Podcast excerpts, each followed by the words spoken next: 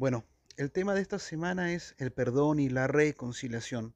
Vamos a estar profundizando y hablando un poco de esto desde mi Instagram. Todos los días estaré subiendo material para que puedan seguir, para que puedan compartir con otros y puedan entender y profundizar un poco sobre la importancia de perdonar. Déjame decirte que perdonar, perdonar es una obligación. Tienes que hacerlo. Tienes que hacerlo.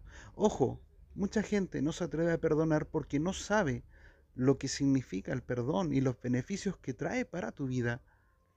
Déjame decirte que cuando tú perdonas, tú te liberas de muchas ataduras.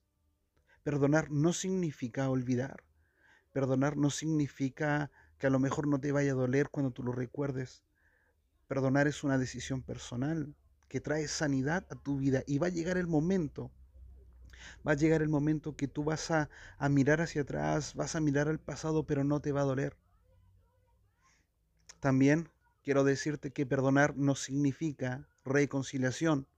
Muchos tienen miedo de perdonar por lo mismo porque creen que cuando perdonan tienen que reconciliarse y no es así. No es así. El perdón es una cosa y la reconciliación es una cosa totalmente distinta. Si quieres saber más, atento a lo que se viene.